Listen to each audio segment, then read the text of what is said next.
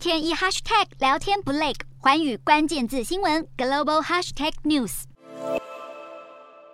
年仅十三岁的加拿大女孩索菲亚熟练的烧起冰淇淋后，到收银台前为顾客结账。而还在就读国中的她，能这么早就出来工作，正是因为在她所居住的魁北克，政府并未设定最低就业年龄限制，小孩只要经过父母同意就可以工作。因此，也越来越多青少年和她一样，选择在放学后打工。青少年就业除了贴补家用之外，更重要的是能提升国家的整体劳动力。近十年来，以开发国家少子化以及战后婴儿潮世代纷纷退离职场等迹象，让各国的劳动力短缺现象逐渐变成全球共同面临的问题。而在新冠疫情爆发后，许多企业被迫停工，让全球的缺工问题急转直下，变得越来越严重。疫情重创劳动市场后，各国纷纷调整以往对于就业形态的观点，制定新政策，尝试更大范围的招揽人才，而招募童工填补劳动力短缺的想法便由此而生。在全球缺工的时代下，各国政府与企业持续打破以往的求职模式，来提升庞大的劳动力需求。同时间，整个劳动市场生态也迅速改变。